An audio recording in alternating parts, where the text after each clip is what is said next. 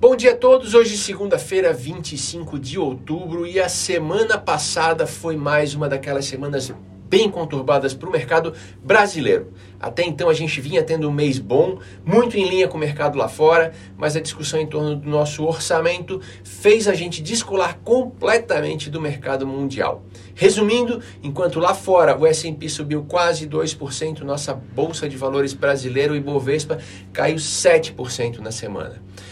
Já sabíamos que a semana seria de embates, que, é, que se buscaria um jeito de acomodar o pagamento do Auxílio Brasil em princípio, imaginávamos que o ajuste do pagamento do, uh, no pagamento dos precatórios fosse suficiente, mas viu-se logo que não seria. Então a semana acabou tendo várias fases. Começou com Bolsonaro prometendo o pagamento mínimo de 400 reais para todo mundo que tem direito ao Bolsa Família. Para pagar essa conta, Guedes chegou a falar num perdão de 30 bi sobre o teto de gastos e tudo isso já vinha sendo muito mal recebido pelo mercado. E no fim, a solução encontrada acabou sendo a revisão da data de reajuste do teto de gastos. Ou seja, uh, esse reajuste, né, uh, compensando a inflação do período, acontecia entre, levando em conta a inflação de julho a junho do ano seguinte, e agora vai ser feito com base de janeiro a dezembro.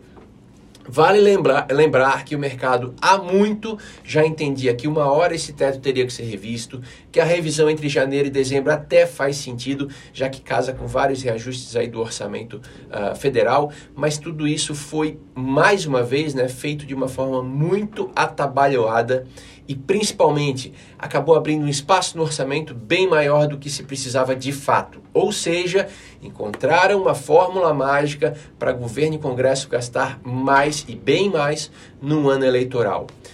É, com isso, a nossa trajetória fiscal piora. Isso significa que o governo vai precisar pagar mais juros para financiar sua, sua dívida, né? é, e de fato acaba sendo um problema, pois a gente encerra aquela trajetória de queda de juros iniciada em 2016.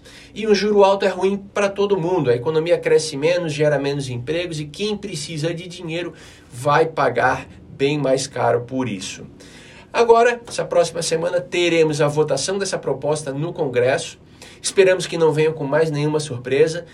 Temos ainda a reunião do Copom, ah, né, como uh, acontecimento importante dessa semana. Esperava-se até então um aumento da Selic em mais 1%, mas agora as apostas já se dividem entre 1,25% e 1,5%. Uh, para a alta da Selic nessa próxima reunião, ou seja, está todo mundo esperando que o, o Banco Central seja mais duro. Além disso, a gente tem alguns indicadores, IGPM, é, desemprego, uh, alguns indicadores de crescimento, mas nada tão relevante como deverá continuar sendo o cenário político, ok? Uma ótima semana para todos, esperamos realmente que seja uma semana melhor.